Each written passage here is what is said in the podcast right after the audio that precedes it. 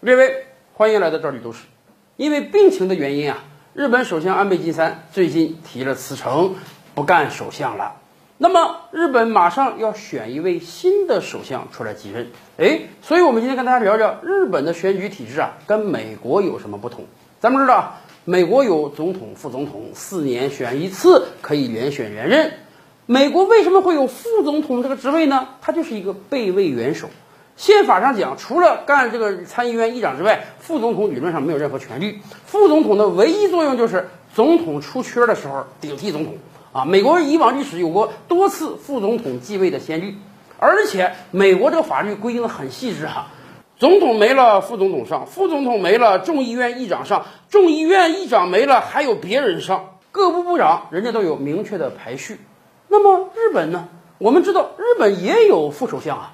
现在的副首相是麻生太郎啊，可是日本为什么不像美国这样？哎，首相辞职之后啊，直接由副首相顶上呢？哎，这是日本跟美国的不同。美国是总统制国家，总统嘛，四年选一次，称之为大选。大选一次是要耗费特别特别多金钱的。像这次马上就要开票的美国大选，双方阵营哪个阵营不得花个几十亿美元啊？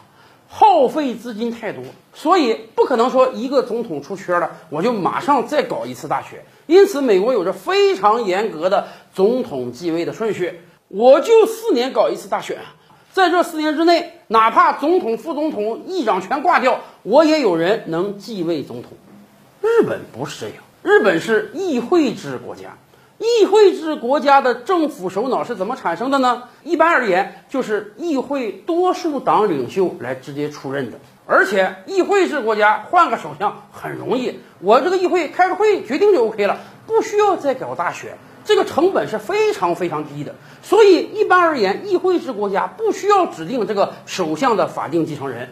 首相出缺了，首相得病了，首相辞职了，首相被人暗杀了，没关系，我们开个会再定一下就得了。所以。日本换首相也遵从这个程序。今天日本的执政党是自民党，既然自民党总裁安倍辞去了首相职务，捎带脚儿自民党总裁职务也辞去了，那么只要自民党重新选举一个总裁，然后来出任日本首相就可以了。议会制国家呀，你可以说它有任期保证，也可以说它没有任期保证，有优有劣。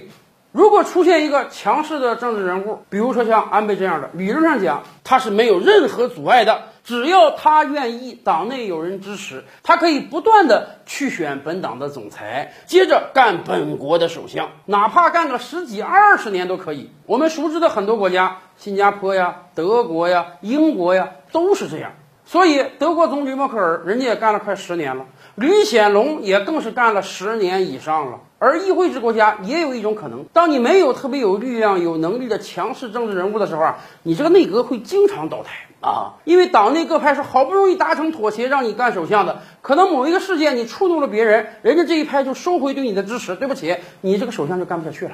所以实际上在安倍之前，我们经历了多少任日本首相了？那时候我们经常说，可能每一年日本就要换一个首相，以至于很多人都记不清到底当时的日本首相是谁了。那么后安倍时代，日本将会出现什么样的变化呢？有可能再出现一个像安倍一样强势的政治人物，做很多年的日本首相吗？还是像以前那样，每一任首相屁股还没坐热就被人赶下来呢？